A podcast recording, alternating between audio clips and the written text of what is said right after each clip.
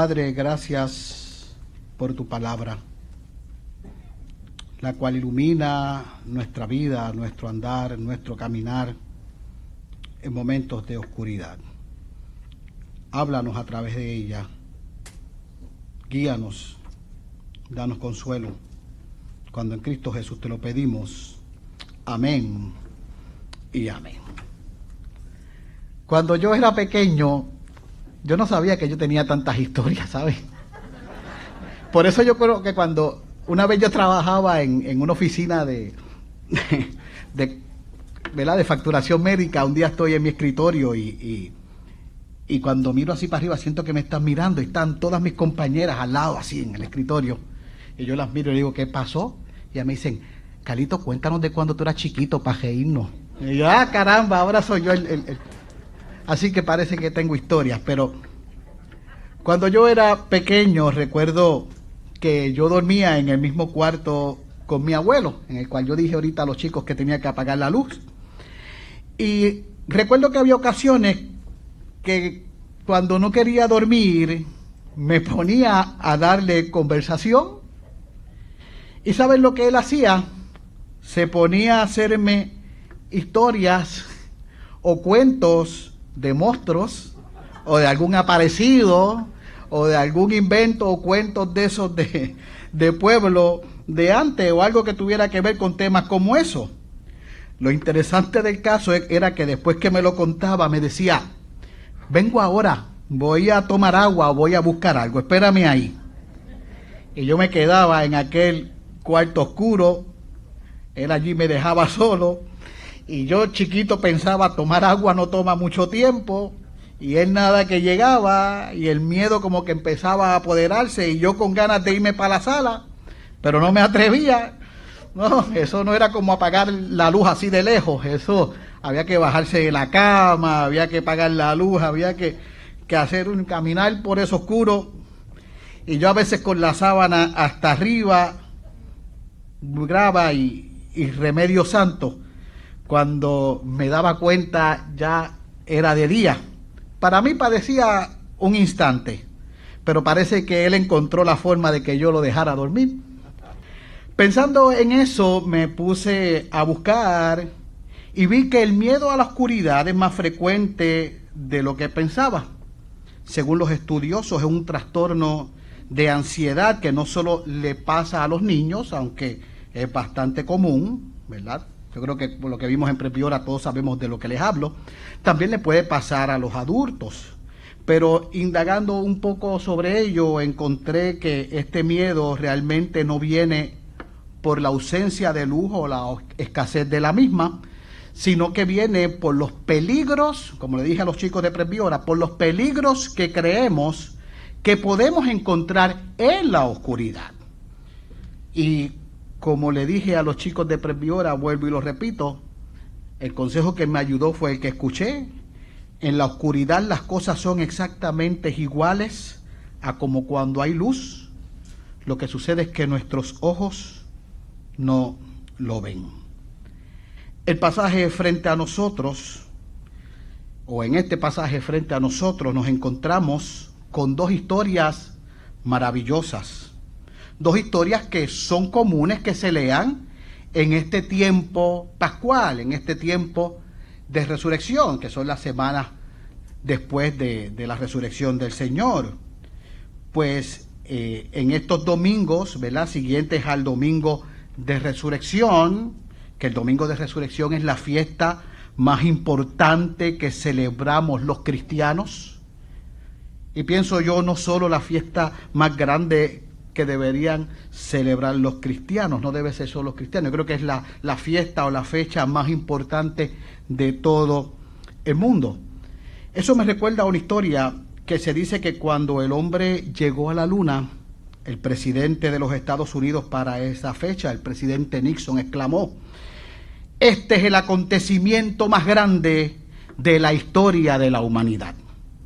A lo que el predicador Billy Graham le contestó, señor presidente, entiendo su emoción, pero con todo respeto, No creo que ese sea el día más importante de la humanidad. Sí, puede ser importante que el hombre haya pisado la luna, pero el día más grande de la historia de la humanidad es el día que resucitó nuestro Señor Jesucristo.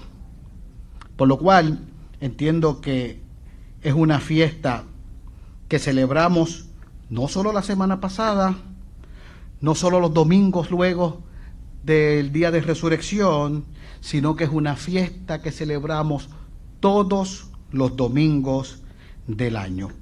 Por eso entonces le estoy diciendo que los domingos siguientes al día de la resurrección encontramos entonces pasajes de encuentros con el resucitado, pasajes que nos narran encuentros verdaderos. Yo sé que aquí no hay la duda, pero sí escucharon bien, encuentros verdaderos. Así como la, resurrección fue un hecho real, las cosas que pasaron en la Biblia son hechos reales. La resurrección fue un hecho real. Lo que pasó 1300 años antes de la resurrección, en la historia del pueblo de Israel, cuando lo sacaron de Egipto, eso fue un hecho real. El nacimiento de Cristo fue un hecho real. La muerte de Jesús, la resurrección, la ascensión al cielo, son hechos reales. Y de lo que vamos a hablar hoy aquí, también fue un hecho real los dos encuentros. Y como dice nuestro pastor, el pastor Pérez, por el tiempo no podemos hacerle justicia a estos maravillosos pasajes, pero vamos a tocar aspectos importantes del mismo. Nos encontramos donde lo dejamos la semana pasada. Es el día de la resurrección del Señor, tal vez en la tarde.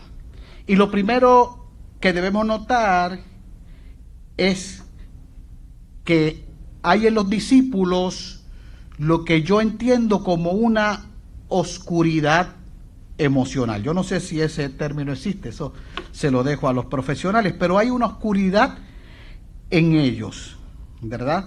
Eh, lo podemos asociar con eso porque si vemos en el texto, ¿verdad? En las dos historias, en la historia de los once, que son los más cercanos a Jesús, ellos están encerrados. Y los otros dos discípulos, los de Maús, que son del, del círculo más amplio de Jesús, ellos se van. Tan pronto pasan los, los acontecimientos y se van a lo que nosotros entendemos que es de vuelta a sus casas. Vemos a discípulos que están tristes, vemos a discípulos que están decepcionados, están derrotados, están asustados, están preocupados deben estar pensando, ¿qué va a pasar con nosotros ahora? ¿Nos buscarán a nosotros también? ¿Nos matarán a nosotros también? En su preocupación tenían miedo de los peligros que ellos creían que traía su oscuridad. Tenían miedo a los peligros que ellos creían que iban a traer esa situación por la cual estaban pasando al perder a su maestro. Y de eso hablaban entre ellos, de las cosas que acontecieron en los días recientes durante las fiestas. Hablaban de lo que pasó con Jesús y tal vez de lo que podía pasar con ellos y es de, entender. Ellos habían estado con Jesús. Ellos habían escuchado sus enseñanzas. Ellos habían eh, eh, escuchado sus parábolas las explicaciones del reino de Dios que Jesús había dado. Lo habían visto realizar milagros, lo habían visto sanar enfermos, alimentar multitudes, resucitar muertos.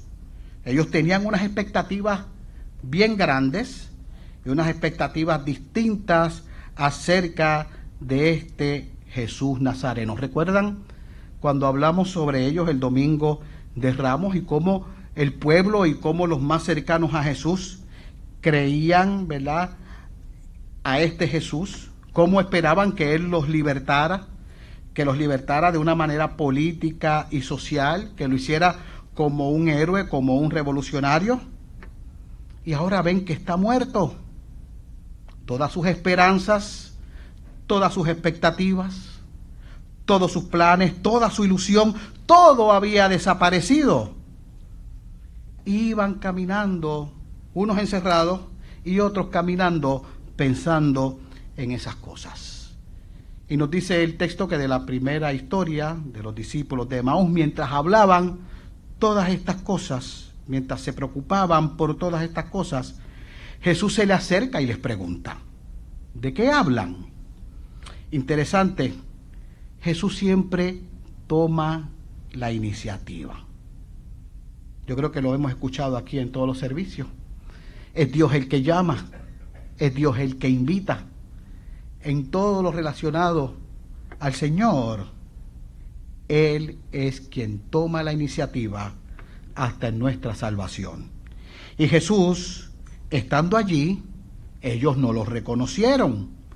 No porque Jesús hubiese cambiado, no porque ellos estuviesen distraídos, sino porque tenían los ojos velados. El verbo está escrito en pasivo. Era porque ellos tenían los ojos velados. Es decir, que indica algo que está actuando sobre estos dos discípulos. En otras palabras, Dios le está previniendo de ver lo que de otra manera sería odio. También tenían una oscuridad espiritual. Es por eso que no los reconocen. Y Jesús le pregunta, ¿de qué hablan? ¿Por qué están tristes? Uno de ellos, que dice el texto llamado Cleofas, le contesta, ¿eres tú el único forastero? ¿Eres tú el único que no sabe lo que aquí pasó? Vemos algo aquí. Es interesante el tono irónico que utiliza Lucas se le pregunta a Jesús si es el único que no sabe. Y habíamos hablado que en la fiesta de la Pascua había mucha gente, todos los ciudadanos iban para allá. Eh, y el alboroto y todo lo que pasó con Jesús en la fiesta de la Pascua no pudo haber pasado por desapercibido. Allí ocurrieron cosas interesantes, hubo oscuridad, hubo temblor, el velo del templo se rasgó, cosas que no eran usuales que pasaran allí. Así que por el acontecimiento con Jesús, ¿verdad? Ese acontecimiento debió haber estado en la boca de, todos por allá. Y por eso entonces le preguntan, ¿eres tú el único forastero que no conoces nada de lo que aquí pasó? Y es irónico porque realmente Jesús era el único que sabía, Jesús era el único que tenía el verdadero conocimiento desde el principio de lo que iba y había acabado de suceder. Pero Jesús le sigue diciendo qué cosas. Jesús quiere que ellos hablen. Jesús le da la oportunidad para que ellos se desahoguen y se expresen. Entonces Cleofas, en su respuesta, le da un resumen del Evangelio. Miren qué interesante. Pero en su oscuridad no lo ven. Cleofas y el otro discípulo se centran en ellos mismos, se centran en su dolor. ¿Cuántas veces no nos pasa que cuando estamos en, en momentos de oscuridad, en momentos difíciles, todo el tiempo lo que hablamos es lo que me pasó, lo que me pasó y me pasa esto y cómo me siento y a veces la gente que ni nos pregunten porque entonces nos quedamos con el canto. Pero a veces hacemos así. Se sentaron en ellos mismos. Aunque estaban centrados en ellos, le contestan a Jesús un resumen del Evangelio.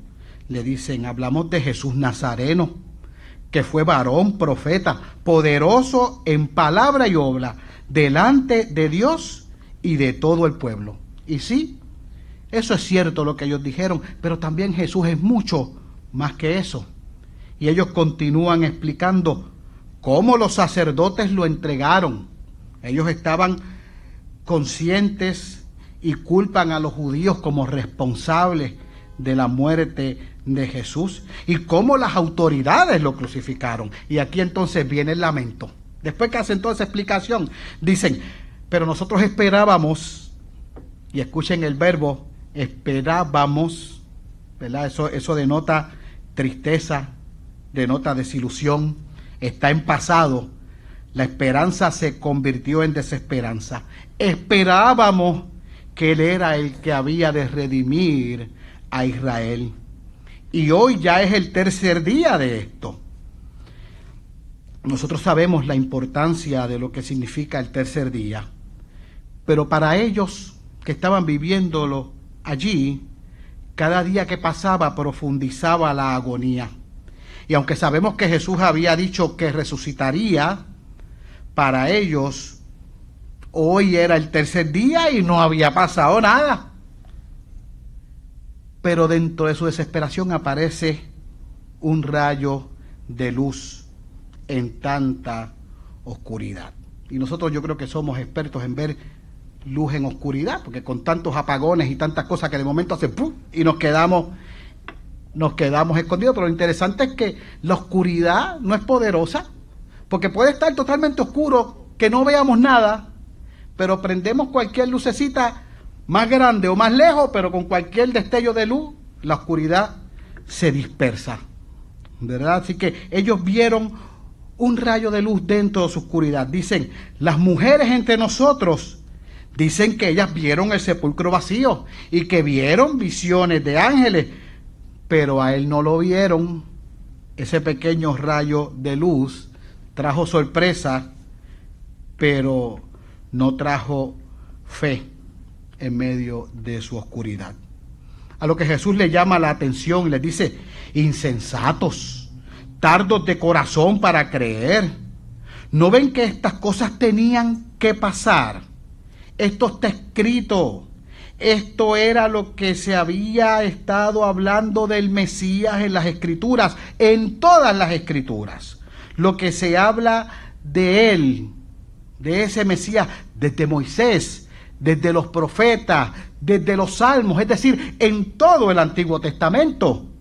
Allí se anunciaba al Mesías victorioso, sí. Ustedes esperaban un Mesías victorioso y allí se anunciaba, pero se anunciaba al Mesías que obtendría la victoria a través del sufrimiento. ¿Recuerdan el Viernes Santo? Las reflexiones que tuvimos en ese día, como nos decía el pastor Pérez. Hablábamos de Isaías cuando era un día que uno hablaba de la crucifixión.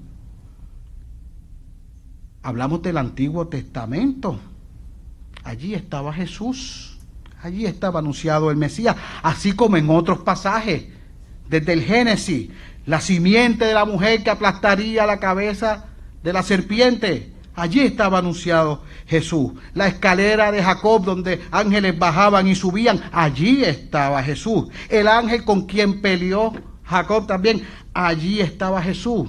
Jonás estaba tres días en el vientre del pez prefiguraba a Jesús, el renuevo del reinado de David, el siervo sufriente de quien hablamos en Viernes Santo, el nuevo pacto en Jeremías, en todo el Antiguo Testamento, apunta al Mesías y apunta a su victoria, pero a una victoria espiritual. Jesús les explica eso y ellos siguen en el camino. ¿Y ve usted lo interesante y lo irónico de esta historia? La historia nos envuelve. Es como si viéramos una película donde nosotros conocemos la identidad, por decirle de un ejemplo, del héroe, pero los personajes que están dentro de la historia no lo conocen. Entonces nosotros nos hacemos partícipes de esa historia y empezamos a decir, pero ellos no lo ven, ellos no se lo imaginan siquiera. No se dan cuenta que andan con el maestro. ¿Cómo se enterarán? ¿Cuándo se darán cuenta de eso? Y los discípulos de Maús se dieron cuenta cuando el Señor partió con ellos el pan.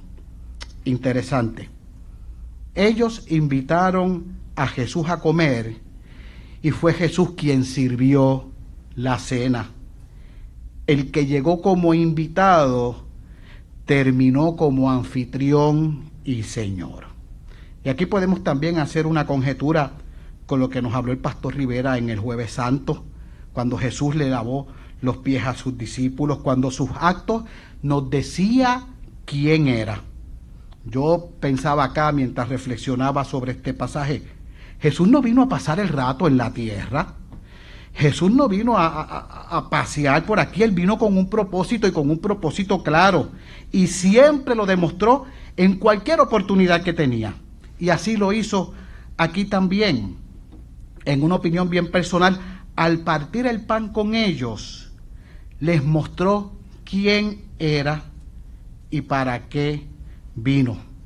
Y fue ahí, en ese momento, cuando le fueron abiertos los ojos y le llegó a los discípulos de Maús la luz completa. Pero en cuanto le conocieron, ¿qué hizo Jesús? Desapareció. Pero inmediatamente ellos no se quedaron con esa, ellos salen a llevar las buenas nuevas a los once que estaban escondidos. Algo parecido pasa en la segunda historia. Los once estaban en oscuridad, estaban con miedo, encerrados. Les dan las noticias de que Jesús está vivo, les dan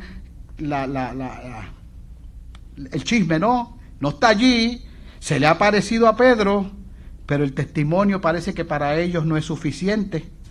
Puede ser un destello de luz en ese momento de oscuridad, pero todavía para los once la oscuridad era más grande.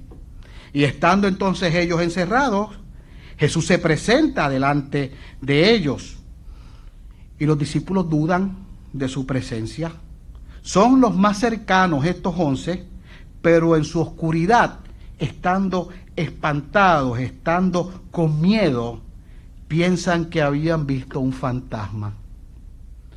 Y bien interesante como Jesús se les presenta a ellos y les dice, paz a vosotros.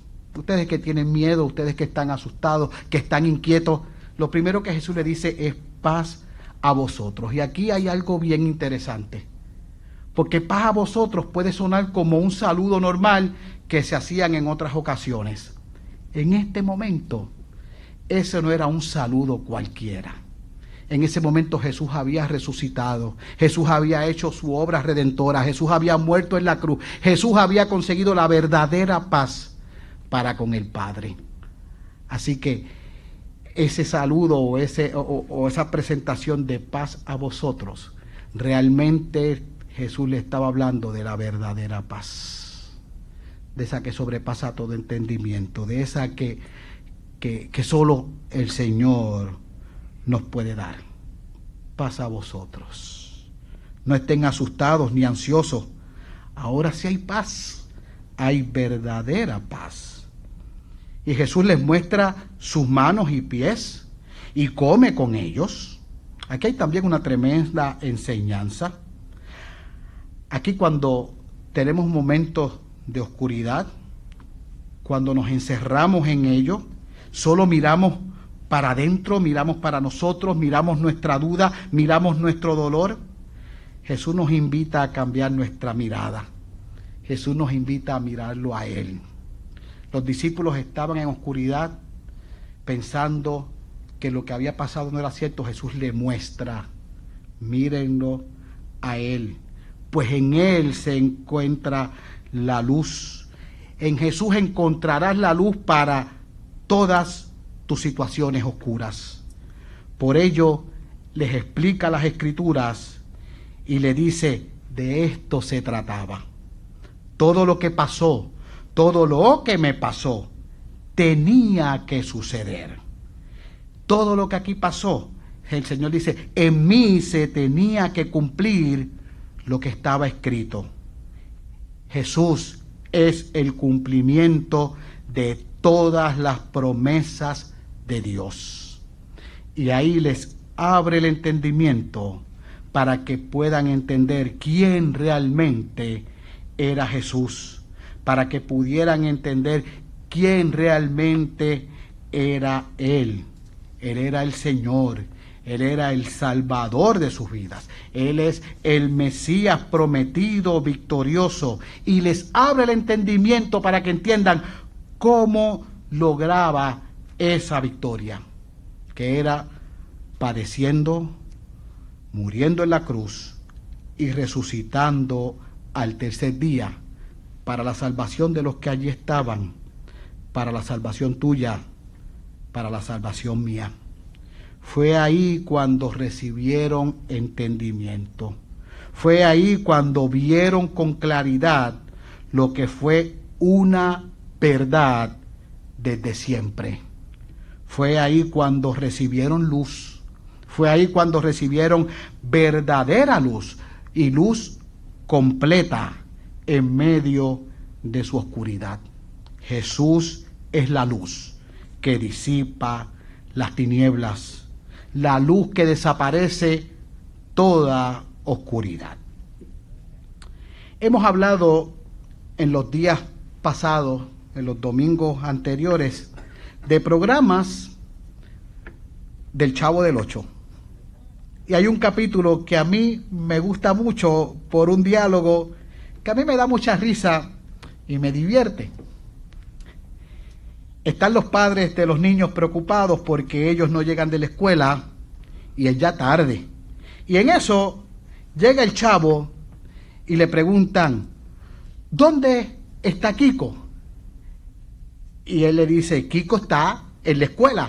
Y el otro le dice, ¿y la chilindrina? Y el chavo dice, también. Y le dice, ¿y por qué está en la escuela? le dice, Kiko, la chilindrina. Le dicen, Kiko, porque estaba castigado. Y la chilindrina también. Y le dice, ¿y por qué lo castigaron? Kiko, la chilindrina. Y por ahí sigue la cosa, ¿verdad? Hemos visto dos historias reales que nos evidencian la resurrección de Jesús con acontecimientos parecidos. Estaban en oscuridad los de Maús o los once, los de Maús y los once también estaban asustados. Los de Maús o los once, los de Maús y los once también. Se les aparece Jesús y ellos no los conocen. Los de Maús o los once, los de Maús y los once también. Jesús come con ellos y les habla el entendimiento y les explica las escrituras. A los de Maús o a los once. A los de Maús y a los once también. Jesús hizo todo eso con los discípulos y con nosotros también. Pensaba que iban a contestar, por lo menos en su mente lo dijeron. Cristo está presente en toda la escritura. Y eso es una realidad. Aunque muchos digan por ahí que lo que hacemos es buscar a Cristo donde no lo hay. Sí, Cristo está en todas las escrituras, desde el Génesis hasta el Apocalipsis. Él es el hilo conductor de toda la historia de la redención del ser humano. Él es la revelación del Padre, la revelación de su voluntad y de su amor para con sus redimidos, para con los suyos, para con su pueblo, para con su iglesia. Siempre ha sido así. Siempre ha sido así. Las escrituras no cambian, siempre han sido la misma. Es la palabra de Dios con su verdad que nos muestra el único camino, el único camino que es Cristo, aunque otros en su oscuridad no puedan verlo. Vuelvo y repito, en la oscuridad hay exactamente lo mismo que cuando hay luz. Lo que sucede es que nuestros ojos no pueden verlo. ¿Lo ves tú? Con esto termino. Se cuenta una historia de un hombre ciego que en un momento de apagón total va por las calles caminando con una linterna. Un amigo lo ve y le dice, fulano, tú que andas con una linterna, ¿para qué? Si tú no ves, a ti no te hace falta. Y él dice, yo no uso la linterna para alumbrarme en el camino. Yo uso la linterna para guiar a otros a que no choquen conmigo cuando vengan en la oscuridad. Cristo ha iluminado tu vida. Cristo ha dispersado tu oscuridad. ¿Te diste cuenta que con los discípulos de Maús solo se menciona uno, a Cleofas? Eran dos. El otro no tenía nombre. ¿Sabes qué? Ese otro puede ser tú. Ese otro puedo ser yo. Puedes decir como ellos, no ardía nuestro corazón cuando nos explicaba las escrituras. Si es así, sé testigo de Él en el mundo. Refleja su luz al mundo entero y comparte su evangelio con otros. Es un mandato del Señor. pero el que te manda no te deja solo, te guía y te ayudará. Reflejemos la luz de Cristo. Ayudemos a que otros no tropiecen en la oscuridad y oremos para que su luz disipe las tinieblas de otros y que proclamen que Él vive. Amén. Gracias Padre por tu palabra.